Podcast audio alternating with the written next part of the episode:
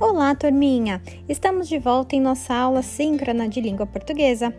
Olha só, pessoal, nesta aula iremos corrigir os exercícios que vocês fizeram em nosso livro sobre tipos de frase e formas de negação. Eu vou retomar a explicação também para tirar qualquer dúvida que ainda possa ter. Combinado? Espero por vocês. Beijos!